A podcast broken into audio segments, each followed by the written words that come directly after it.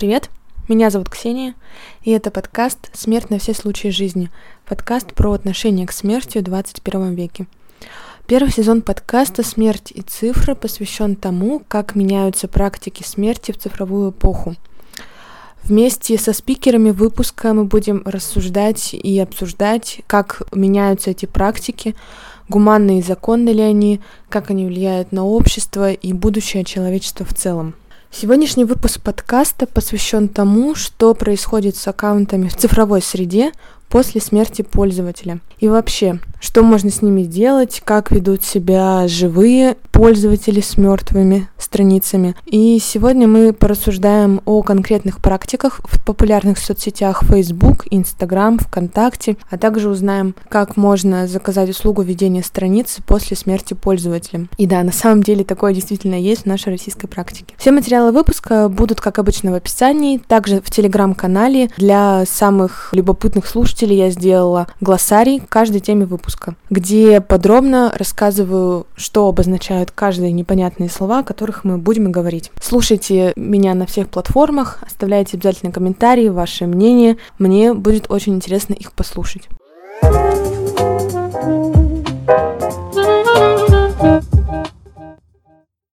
В 2017 году погиб молодой российский актер Егор Клинаев. Ему было всего 18 лет, он играл в различных российских фильмах, например, таких как «Улица». После смерти Егора его друзья и родственники решили увековечить официальную страницу в Инстаграме так, что сделали все фото и посты Егора черно-белыми. То есть пост выставлял Егор, но после его смерти пост стал черно-белым, отсылая нас к тому, что человек на самом деле сейчас мертв. Этот интересный прецедент заставил меня задуматься, как вообще в одном цифровом пространстве могут существовать живые пользователи и мертвые. Ведь по сути мы коммуницируем в одном пространстве, выполняем одни и те же функции.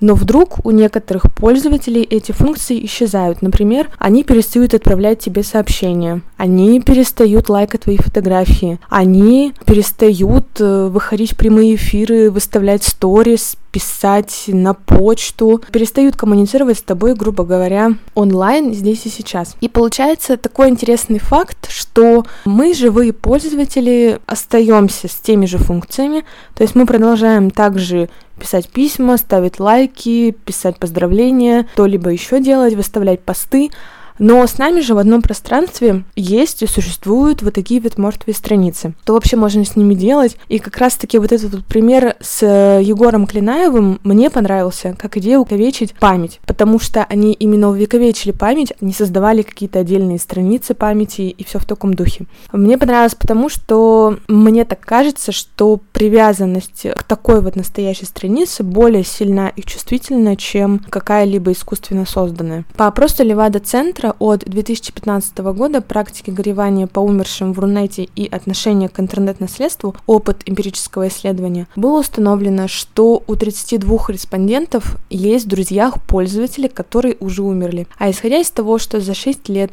количество пользователей в соцсети прибавилось из всех социальных групп, и сегодня в мире довольно большой процент смертности, можно сказать, что процент людей, у кого в друзьях есть мертвые страницы, увеличился в разы. Количество мертвых пользователей Фейсбука уже несколько лет назад достигло 30 миллионов и растет быстрыми темпами. Я нашла новость, что исследователи из Оксфордского института интернета считают, что к 2070 году на Facebook число профилей покойников достигнет 5 миллиардов. А если считать, что сеть будет продолжать существовать, она никуда не исчезнет, то мертвых людей в ней на самом деле станет гораздо больше, чем живых.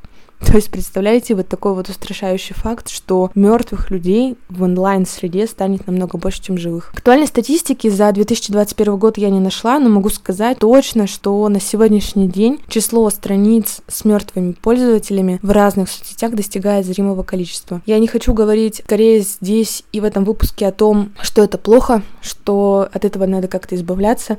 Скорее, я хочу вам рассказать, как с этим можно жить, потому что это наша реальность, и, увы, но с ней придется смириться. Где бы мы ни находились, мы живем в таком цифровом мире, что мертвых людей на самом деле много и в офлайн среде, и в онлайн среде. И это число увеличивается, потому что, как мне кажется, одной из причин является то, что мы не знаем, как с ними жить и как с ними взаимодействовать, и что вообще можно сделать со своей страницей после того, как тебя не станет. Стоит ли вообще об этом задумываться еще при жизни? Вот такие вот глобальные вопросы я хочу поднять в этом выпуске, рассказать свое мнение, рассказать мнение своих друзей и знакомых, и, конечно же, спикера выпуска.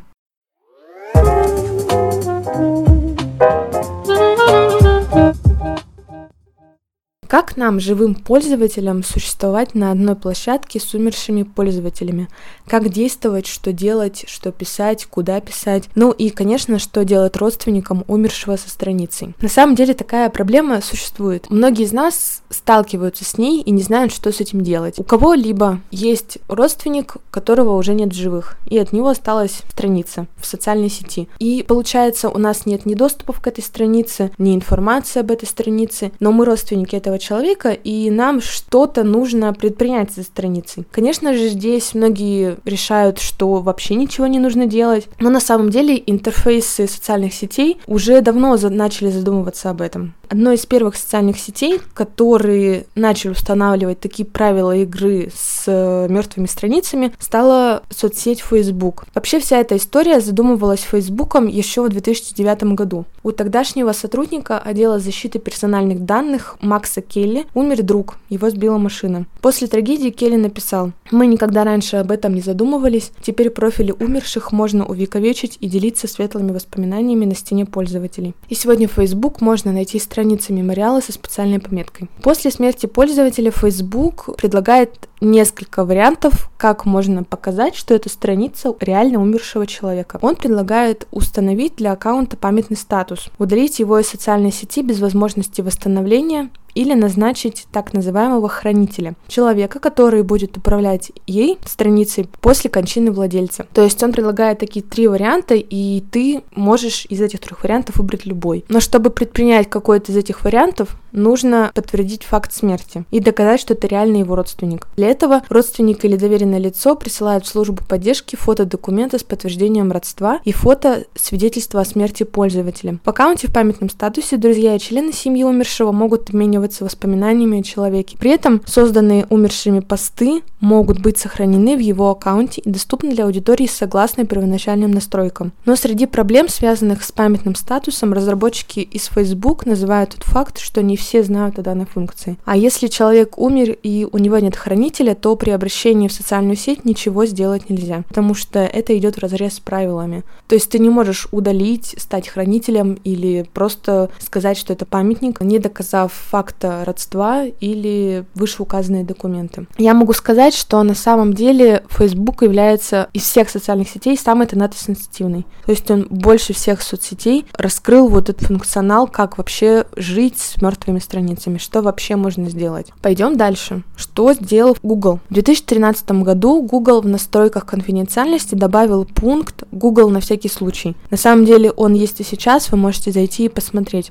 Это довольно-таки необычный функционал, на всякий случай, как бы предупреждая о том, что чувак, позаботься об этом заранее, потому что потом будет поздно. В нем можно настроить срок, по истечении которого аккаунт можно будет назвать неактивным. Когда этот срок проходит, Google оповещает пользователя по смс или по электронной почте. Не получив ответа, система либо удалит аккаунт, либо передаст его заранее добавленным доверенным лицам. То есть необходимо передать в соцсети, что делать с фотками, документами из вашего аккаунта, если вдруг вы перестанете им пользоваться. Я бы такую бы вещь сделала, даже если бы я не задумалась о том, что завтра я умру. Потому что действительно, если вдруг в какой-то момент я пойму, что я не хочу взаимодействовать с любыми социальными сетями, с любыми почтами, мне это уже на данный момент жизни не нужно, я бы сделала это. Во ВКонтакте и Инстаграм схожий алгоритм с Facebook. Тебе нужно прислать свидетельство о смерти и выбрать удалить страницу умершего или сделать ее памятной для близких. Во втором случае аккаунт обеспечивают ограниченный доступ, а номер телефона и электронную почту отвязывают. В случае смерти пользователя в Twitter можно отключить его учетную запись. Для этого правоприемник или близкий родственник человека должен написать службу поддержки и подтвердить свою личность. Сервис позволяет только удалить запись умершего юзера, сделать страницу памятной здесь нельзя. В службу поддержки можно выслать сведения о покойном, копию удостоверения личности заявителя и копию свидетельства о смерти. Интересный момент э, с соцсетью Одноклассники. Он тоже просит свидетельство о смерти и ссылку на аккаунт покойного. После подтверждения документов аккаунт удаляется без возможности сделать его памятным. А на эту тему я нашла очень интересный прецедент. В 2015 году в Москве женщине после смерти дочери пришлось подать в суд на социальную сеть Одноклассники, требуя предоставить пароль от личной страницы девочки. Как оказалось, девочка не передала никакие данные о своей странице маме, и чтобы что-либо сделать с ее страницей после смерти, женщине одноклассники отказал. Мне показалось, что эта соцсеть является по степени интонации сенситивности самой авторитарной. Администрация может предоставить доступ к данным при наличии решения суда, подтверждающего право на наследование страницы, а также может удалить аккаунт после предоставления заявления и свидетельства о смерти пользователя. Вот так вот. Соцсети вообще на самом деле рекомендуют и хотят, чтобы о такой функции меморизации страницы знали как можно больше людей. Ну, действительно, я вообще считаю, что максимально заранее нужно позаботиться еще при жизни о таких вещах, как хранители, то есть определить для себя, то есть твоих родственников или близкого круга будет хранителем. Написать список паролей и логинов страниц для передачи своим родственникам как цифровое наследство. Иначе, не имея этих данных, родственники через суд или другими сложными разными путями буду добиваться персональных данных о странице. Также я бы хотела позаботиться о контенте, куда его передавать, вообще удалять его или нет. Вот такие вот три момента, которые, как мне кажется, нужно сделать еще при жизни, когда ты находишься в здравом уме и никуда не спешишь и ни о чем, ни о каких таких вещах не думаешь. Потому что это забота о себе, то есть о своих цифровых данных. Потому что эти пароли или какая-либо другая информация конфиденциальная может перейти в руки левым людям, и они с этими данными могут что-либо сделать. А здесь ты можешь передать эти данные своим родственникам, своему хранителю, на котором, человеку, которому ты доверяешь действительно, и не переживать. Ну и во-вторых, это забота не только о тебе, но и о твоих близких людях, потому что мало ли что станет с твоими страницами, соцсетями после твоей смерти.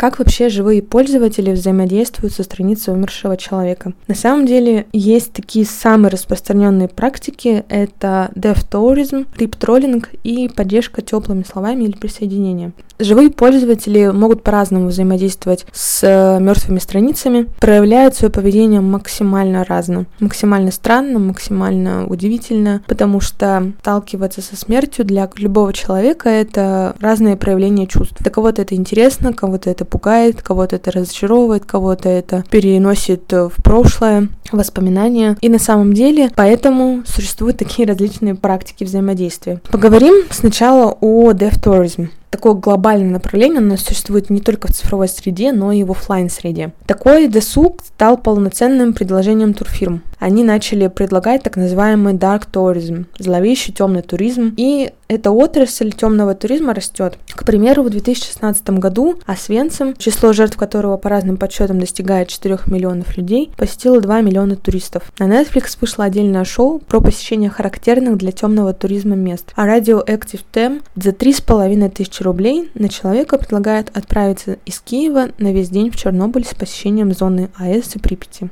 Те, кто наблюдает за чужой смертью и скорбным процессом незнакомцев, называют туристами скорби или death tourist. Они путешествуют по страницам покойных в соцсетях, изучая, как человек жил и как умер. В большинстве соцсетей есть так называемые мертвые страницы. Это реальное название паблик, где люди выкладывают фото и небольшую информацию о человеке, которого уже нет. То есть представьте, что в каком-нибудь ВКонтакте, где реально существует много таких пабликов мертвые страницы, есть э, фотоальбом, где люди выкладывают фотографии своих родственников, своих знакомых, своих друзей, пишут имя, фамилию, возраст, э, когда человек умер, или дата рождения, в принципе, дата жизни, и указывают причину, почему человек умер. Исследовательница смерти Джоселин де Грут пишет, что туристы скорби, наблюдая чужую смерть и реагируя на нее, так упражняются в эмоциональном любопытстве. Но зачастую они не только созидают страницу, но и оставляют скорбные комментарии и записи в адрес умершего. Таким образом, практика может помочь пережить опыт столкновения со смертью близкого из-за схожести жизненного опыта, возраста, причине смерти или яркого случая жизни покойного. Такое чувство солидарности возникает не только у подписчиков спокойным, но и среди самих подписчиков. Они говорят, что для них это так называемая терапия и своеобразная поддержка таких же людей, как они. Для некоторых посещение таких страниц – это возможность получить определенные знания о жизни и о смерти. Большинство подписчиков отмечают, что главный вывод из публикации в группе – это понимание, что смерть произойдет с каждым и нужно ценить каждый момент жизни. Мне кажется, любой человек, который живет уже в цифровую эпоху, сталкивался с таким, был темным туристом. Как это обычно происходит у меня, например, когда происходят какие-то крупные катастрофы, в выкладываются ссылки на людей или показываются в новостях ссылки на, ссылки на, на их соцсети. И ты ищешь этого человека в поисковике или где-то наталкиваешься на эту ссылку, переходишь на нее и видишь, что человек заходил как раз-таки в тот день, когда он погиб. Это очень странное ощущение, потому что ты понимаешь, что человек заходил за 10 минут до смерти, за 15 минут до смерти, и это такое не какой-то страх или ужас у тебя возникает в голове, а какое-то даже, наверное, чувство непонятливости, потому что в жизни, когда мы сталкиваемся с человеком вживую, мы не знаем, когда он что-либо сделает в последний раз. А в онлайн-среде мы знаем, что он последний раз зайдет на свою страницу, что-либо сделает, а через 10 минут его уже не будет. И вот это вот столкновение какое-то странное с жизнью и смертью и онлайн, оно настолько сильно пересекается вот со всем этим вместе, что я даже на самом деле не могу объяснить этого чувства, которое у меня возникает. Но здесь, наверное, сталкивается какой-то интерес и жутковатость происходящего события. Потому что еще при этом, если ты видишь, что он еще выкладывает какие-либо фотографии, допустим, с отдыха, а ты знаешь, что он завтра полетит на самолете домой и самолет разобьется, а фотография с отдыха остается у него на странице, границы, это вообще переворачивает твое мировосприятие. Помимо дев-туризма есть э, так называемый рип-троллинг. По сути, это практика социальной критики в интернете. Почему рептроллинг? Потому что это практика социальной критики именно в адрес умершего человека, погибшего человека. Они появляются среди туристов скорби, такие рептроллеры. Они ходят по страницам покойников, находят фото в памятных альбомах и оставляют иногда агрессивный, а иногда безобидный комментарий с черным юмором. К примеру, под фотографией утопленника в памятном альбоме тролли как-то написали «буль-буль-буль карасики». Ученые утверждают, что, по сути, это психологическая реакция на события Либо человек использует черный юмор в рамках табуированной темы, либо хочет изучить рамки дозволенного, так сказать, вызвать дискомфорт, заставить задуматься или повеселить аудиторию. В таких пабликах, как мертвые страницы, рептроллинг не приветствуется и человека банят, но это все равно не оставляет их что-либо такое сделать. Мне кажется, мы с этим многие сталкиваемся. Мы это видим, но мы просто не фильтруем это. Вообще троллинга в интернете достаточно много. И даже ученые и исследователи пишут книги о троллинге в интернете. Но рептроллинг — это такие специфическое направление такой психологической защиты. В таких пабликах, как мертвые страницы, рип-троллинг не приветствуется и человека банит. Вообще, Цифровые вещи, как аккаунты мертвых пользователей, специальные сообщества, они создают открытое пространство для взаимодействия определенных социальных групп, туристов, медиков, троллей и других путешествующих по чужой смерти. Здесь у людей есть возможность поговорить с другими о табуированной теме, о вечных вопросах, типа что происходит с душой после смерти. Также такие пространства создают цифровые кладбища. Что это такое, я расскажу в следующих выпусках.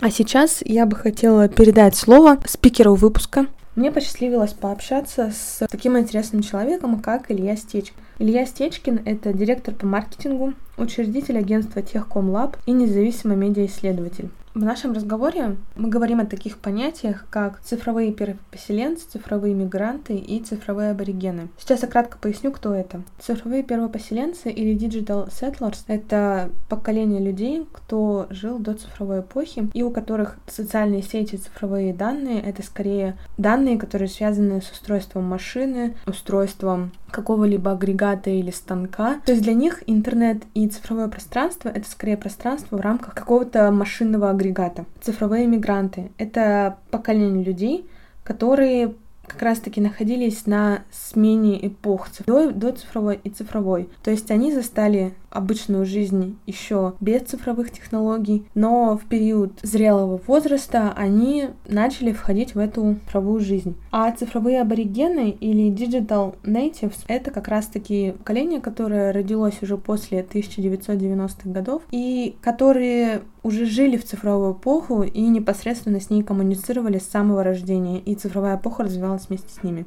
Об этой американской классификации, то есть цифровые первопоселенцы Digital Sentinels, цифровые мигранты Digital Immigrants и цифровые аборигены Digital Natives, мы говорим с Ильей в процессе всего нашего обсуждения.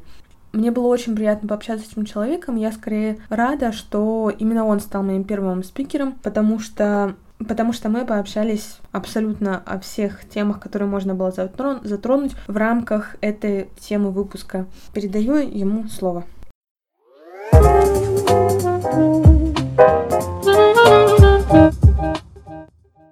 Илья, добрый день. Расскажите, пожалуйста, чем вы сейчас занимаетесь и вообще какой сферой uh, Digital Dev Studies вы занимались или занимались ранее? Вот, как для многих э, Digital Immigrants, для меня э, вопрос цифровой смерти актуален, потому что, во-первых, уже некоторые родственники из поколения Digital Setters, цифровых поселенцев, ушли, и на их примере можно было наблюдать, к чему приводит отсутствие практических навыков цифровой гигиены в контексте цифровой смерти. С другой стороны, ну, сами понимаете, специфика среднего возраста, она предполагает в том числе интерес к этой теме. Поэтому мой интерес был, в общем, сугубо практическим, э, поскольку про там, похоронные ритуалы в офлайне. А, мы к добру ли, к худу ли знаем достаточно много, да, уже просто на собственном опыте, потому что приходилось а, в том числе и заниматься организацией похорон, и есть некоторая ну, если хотите, преемственность поколений в плане ритуалов, э, проработанные религиозные ритуалы, это и проработанные социальные ритуалы, и проработанная инфраструктура. То есть мы примерно знаем, с чем мы а, в тот или иной момент а, столкнемся, и существуют социально одобряемые практики, как себя вести угу. в тот или иной момент. Да, там, э, и даже некоторое количество лайфхаков существует, то есть, ну, как избежать назойливых звонков назойливых агентов, как э, организовать э, правильно ритуал прощания, ну и так далее, да, в зависимости от социального статуса человека, чьи похороны организуются. Короче, есть достаточно большая практика по этому вопросу. А вот что касается цифровой смерти, пока никаких стандартов нету, потому что и представлений о э, цифровой жизни однозначных нет.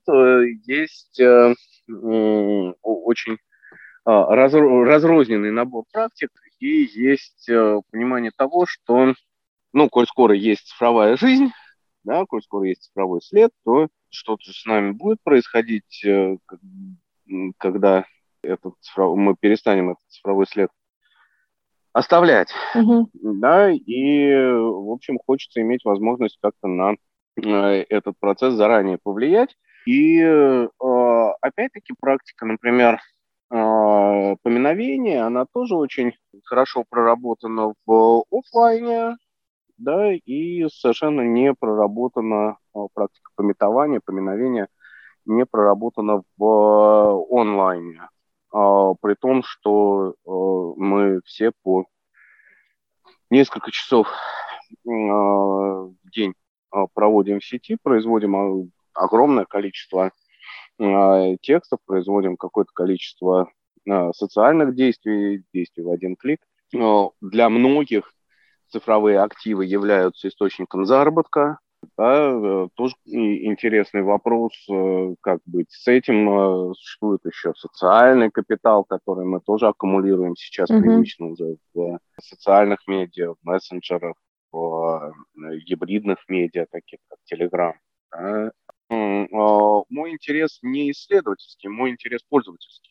Но и в исследованиях своих я иду со стороны общем пользовательской потребности, и в практике своей я иду со стороны пользовательской потребности и понимаю, что на самом деле единственный конструктивный путь. Флагманы индустрии в первую очередь как раз озабочены решением вопроса технического бессмертия. Если вы смотрели «Черное зеркало», uh-huh. то один из сезонов, в общем-то, посвящен этой проблеме. Да? То есть, э, что такое цифровое, цифровое бессмертие, э, там, имеем ли мы право с, не, не только с юридической, но и с этической точки зрения, допустим, создавать аватары людей на основании массива произведенных ими при жизни данных. Один из э, проектов, который в последнее время, буквально там 3-4 недели на слуху, а, это как раз продукт очень похожий на то, что описано в «Черном зеркале». Не помню название, но суть – это обучение нейросети на массиве текстов человека с тем, чтобы создать, скажем, интеллектуальный чат-бот, который по манере поведения воспроизводил бы умершего и тем самым Э, позволял бы там, родным, близким, друзьям симулировать общение с ним. В общем, непонятное посмертное существование, а учитывая способность нейросетей последнего поколения к самообучению, что из этого может получиться, в общем, трудно сказать. Поэтому вопросы юридические и этические не банальны. Но это, так сказать, самое простое, о чем можно говорить. Да? И э, это пересекается с повесткой дня, э, предложенной поздним Тимом Лири. Э, Тим Лири был э, в последние дни жизни очень озабочен а, идеей как раз возможности технологического осуществления бессмертия. Это на его на веб-сайте, который работает до сих пор, а, очень хорошо видно. Что меня интересовало? Меня интересовал вопрос, э, меня интересовали такие вопросы, как э, наследование цифровых активов, наследование социальных связей, тема э, цифровых душеприказчиков. Кстати, да, создание посмертных образов. Помните, да, практику последних лет концерты с умершими фронтменами групп. Вот, это же тоже туда же на самом деле к этому домену исследования относится и интереса. Это же и а, некоторый разворот активно обсуждаемого в последнее время права на забвение. И этика цифрового бессмертия, да, то есть то, что связано с... Э, ну, мы же живем в очень интересной с технологической точки зрения время, и с точки, э, опять-таки, речь идет и об оцифровке генома, и речь идет и об очень медленно, но все-таки продвигающимися работами в направлении симуляции работы мозга, средствами там, компьютерного моделирования. Mm-hmm. Поэтому меня интересовало, грубо говоря, что я должен сделать как активный пользователь социальных и умеренно социальных медиа того, чтобы мои активы не остались без присмотра, а что я э, имею право, э, скажем так, какие настройки я могу предусмотреть при жизни, так, чтобы не создавать э, после смерти проблем пользователям, которые в тех или иных обстоятельствах вступали в цифровое общение со мной при жизни. Как вы считаете, стоит ли вообще кому-либо передавать свои цифровые активы, передавать пароли, и что вообще, по вашему мнению, стоит сделать э, со своей страницей перед тем, как вот вас не станет? И вообще стоит ли об этом задумываться заранее? На мой взгляд, имеет смысл говорить о том, что мы можем сделать при жизни. Чем мы имеем дело по, по гамбургскому счету, когда говорим о цифровых активах. Мы говорим о социальных связях и мы говорим о нарративе, да, то есть о некотором тексте, который организован, как правило, в хронологическом порядке, в медийном тексте в современных условиях, который включает в себя и вербальный текст, то есть текст как таковой, да, слова написанные, и текст мультимедийный в полном смысле этого слова, то есть видео, аудио, файлы, которые по той или иной причине мы публикуем в сети. Да? И э, понятно, что ценность социальных связей э, в очень большой степени, э, если они не переданы сознательно и последовательно в течение жизни, теряется после смерти человека, а ценность контента очень зависит от степени публичности человека и от значимости того, чем человек при жизни занимался, ну, то есть насколько его суждения, его наброски, его реплики ценны для потомков в качестве наследия наследства. Поэтому можно говорить на эти темы с двух основных точек зрения. С точки зрения юридической и с точки зрения э, этической. Мне, конечно, ближе второй подход, но это не значит, что я могу позволить себе полностью абстрагироваться от первого, да, поскольку э, все-таки правила игры, по которым мы строим при жизни, они во многом регламентированы юридическими документами и стандартами, к добру ли, к худу ли, а не только этическими. Отвечая на ваш вопрос, мне думается, что неважно, про какие активы идет речь, а, мы имеем дело с общим показателем культуры отношений с активом. И я попробую пояснить. В поколении наших родителей и дедов, а, ну, я не знаю, как в вашей семье, но так или иначе, например, а, было не очень принято заниматься завещаниями, да, и другими вопросами, которые регламентируют посмертную судьбу активов человека. А, ну, как предполагалось, что э, с моей точки зрения, такого рода перекладывание ответственности – это не очень правильное отношение следующих поколений. Если ты в этой жизни что-то заработал, Э, неважно, это связи, деньги, то, в общем-то, это э, твоя ответственность расписать сценарий, ну, по крайней мере, желаемый тобою, сценарий использования этих активов в тот момент, когда они перестают быть твоими. Поэтому мне представляется, что это до некоторой степени культурная проблема, э, поскольку сам по себе феномен собственности в российском обществе восстанавливается достаточно тяжело и был поставлен под сомнение да, на протяжении двух или даже трех поколений, смотря откуда считать. Да, там впервые критика частной собственности озвучивалась э, еще в начале 20 века. С этой точки зрения ничего принципиально нового в начале 21 века не происходит. Да? Так что мне представляется неправильным фокусироваться исключительно и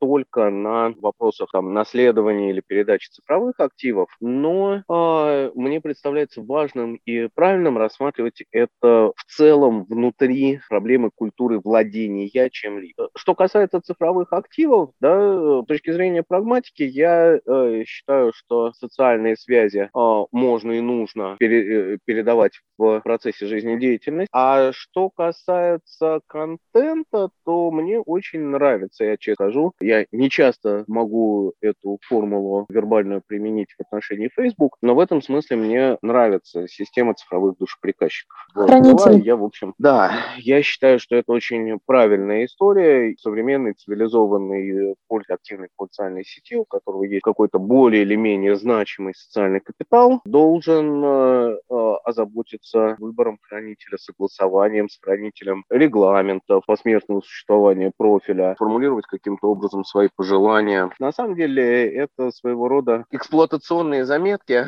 по допустимым форматам использования офлайновых атрибутов поминовений. Я в свое время думал, например, что я бы хотел, чтобы на моей могиле в памятник была вмонтирована лента, которую мои друзья и ученики могли бы при желании э, поскролить и смотреть.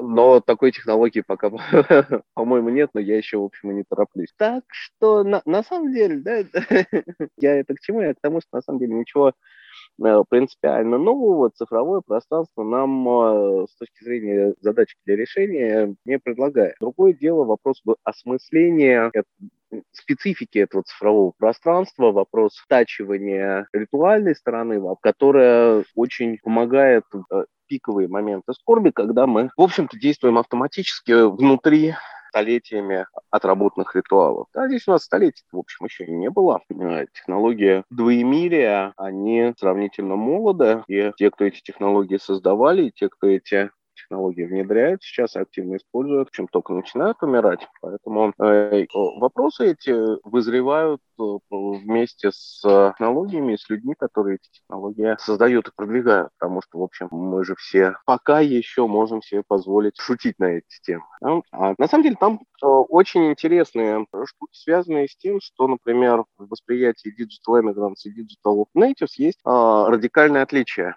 Если для Digital Immigrants а, сеть стала альтернативной реальностью, Поэтому ну, многие из нас, в принципе, приходили в сеть под псевдонимами и выстраивали альтернативные личности. И до сих пор такого рода игра, она сохраняется. А для поколения uh, Digital Natives, то есть поколения наших детей, это это, э, этого разделения уже нет, оно искусство во многом, потому что именно на период их взросления пришлось становление технологии интернет of такое как бы всеобъемлющее проникновение в процесс коммуникации, когда не только люди коммуницируют друг с другом с помощью технических посредников, но вполне холодильник может коммуницировать с интернет-магазином, равно как э, кофеварка, там, ну, я знаю, систем кондиционирования, все, что так или иначе реализуется в э, рамках э, проекта Smart Home, Smart Factory, э, Smart City. Поэтому говорить о разделении реальности уже, ну и опять-таки с ростом технологий распознавания лиц, с повышением уровня заданной по умолчанию достоверности определения личности пользователя, это ощущение игры двоемирия,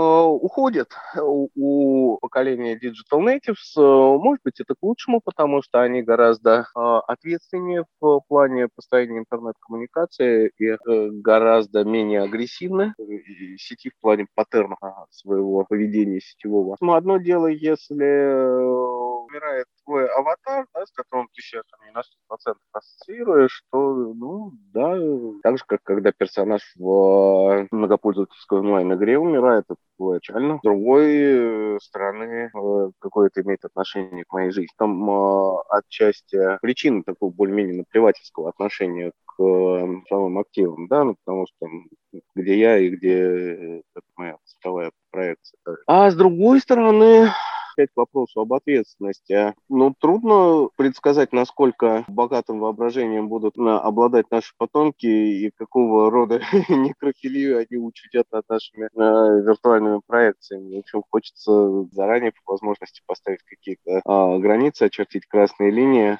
я бы, в общем, например, не хотел бы, чтобы из меня такого вот э, смарт-бота сделали. С удовольствием бы отнес к какому-то, да, там, к э, статьям, к воспоминаниям, к эм, творческому переосмыслению того, а, о чем я там когда-то писал или говорил. И э, совсем я не хочу э, оказаться в ситуации такого принудительного посмертного бытия. И потом обратите внимание, да, насколько все-таки мы,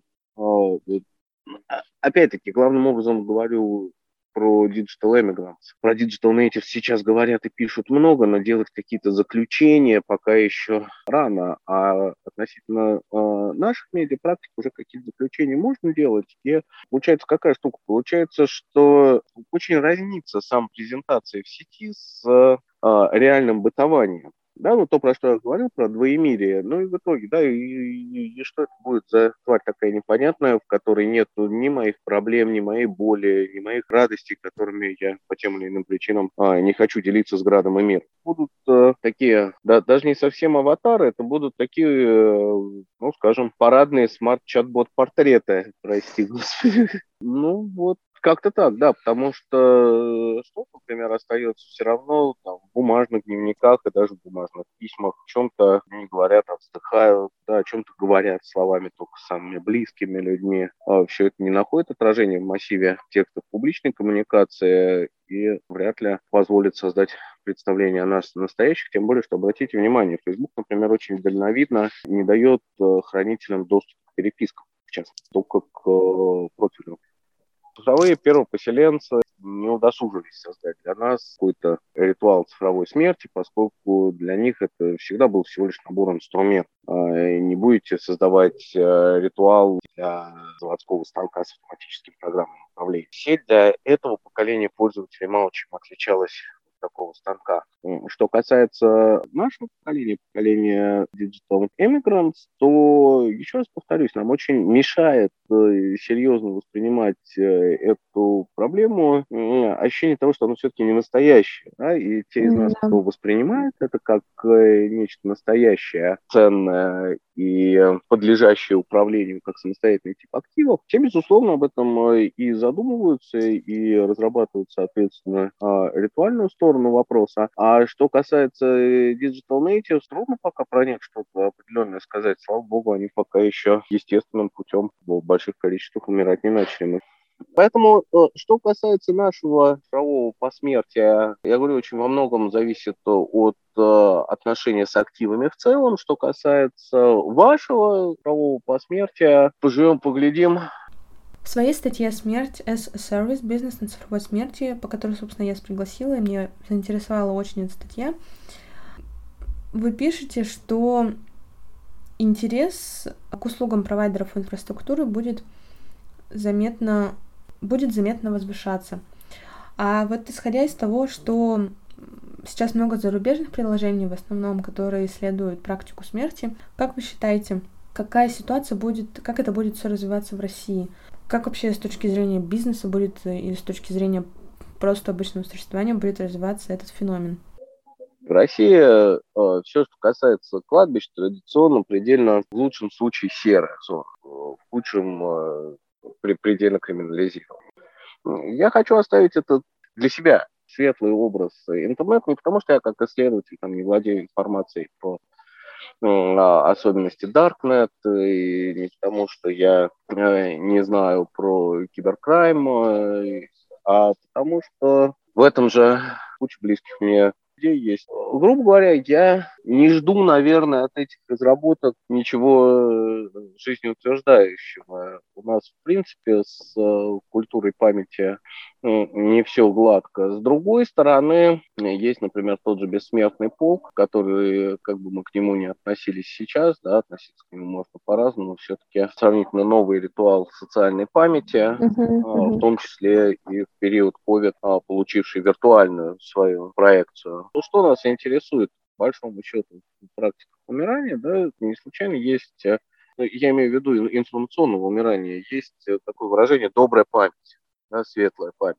Ну, то, что нас интересует, поэтому такой вот э, сервис воспоминания в действии в предметах, да, такой, ну, условно говоря, виртуальный музей персонажа, это, ну, как мне представляется, очень богатая идея. Различные приложения, напоминал, да, то, тоже, в общем, более-менее очевидная штука. Я говорю, есть вещи, которые я очень не хочу, чтобы появились, да, но они, скорее всего, э, будут и дальше развиваться, потому что они появились уже сейчас. Вот то, то что касается, ну, скажем, попыток цифрового воскрешения э, мертвых, на мой взгляд, это такая цифровая некромантия, так, ну, вероятно, будут какие-то практики э, и, соответственно, под них созданные технические штуки для соблюдения э, социального ритуала коллективного поминовения. Вот, то есть э, синхронизация воспоминаний по времени. Но тем более, что для этого на самом деле, в общем, все есть, в зависимости от того, насколько там близки мы были с тем или другим человеком, э, тем больше у нас общих каких-то памятных дат, и, естественно, э, будут появляться системы, которые эти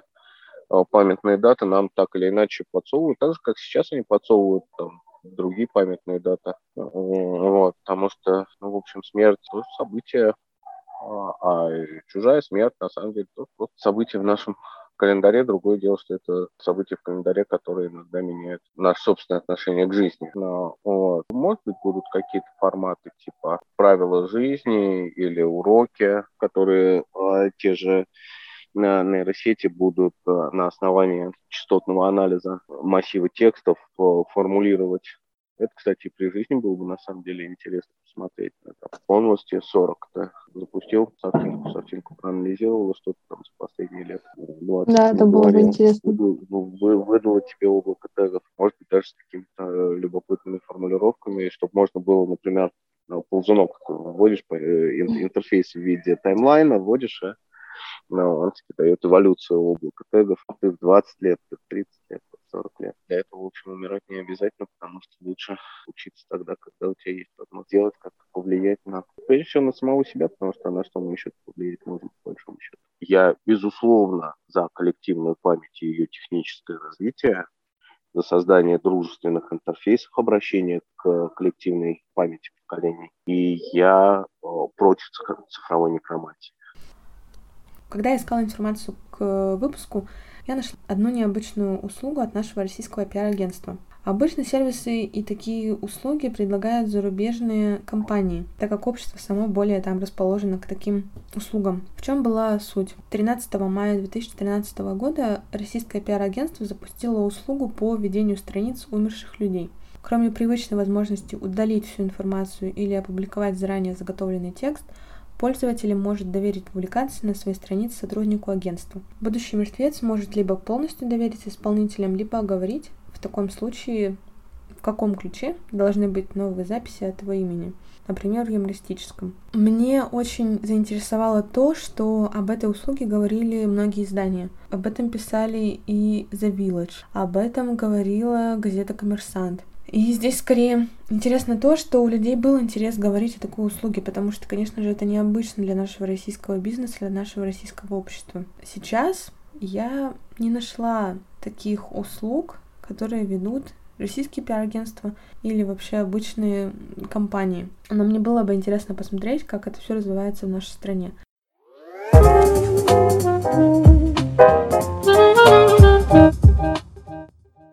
И в конце выпуска я хочу сказать, что мне кажется, заблаговременное уделение внимания своим цифровым данным — это очень важный и жизненно необходимый факт, потому что, как мне кажется, нужно заботиться о своих цифровых данных, о своих цифровых активах и передавать их своим доверенным лицам. Ну и я очень рада, что наши социальные сети включены в этот процесс, и что они стараются максимально сделать сети тенат-сенситивными, слышать и слышать пользователей, как они хотели бы видеть социальные сети.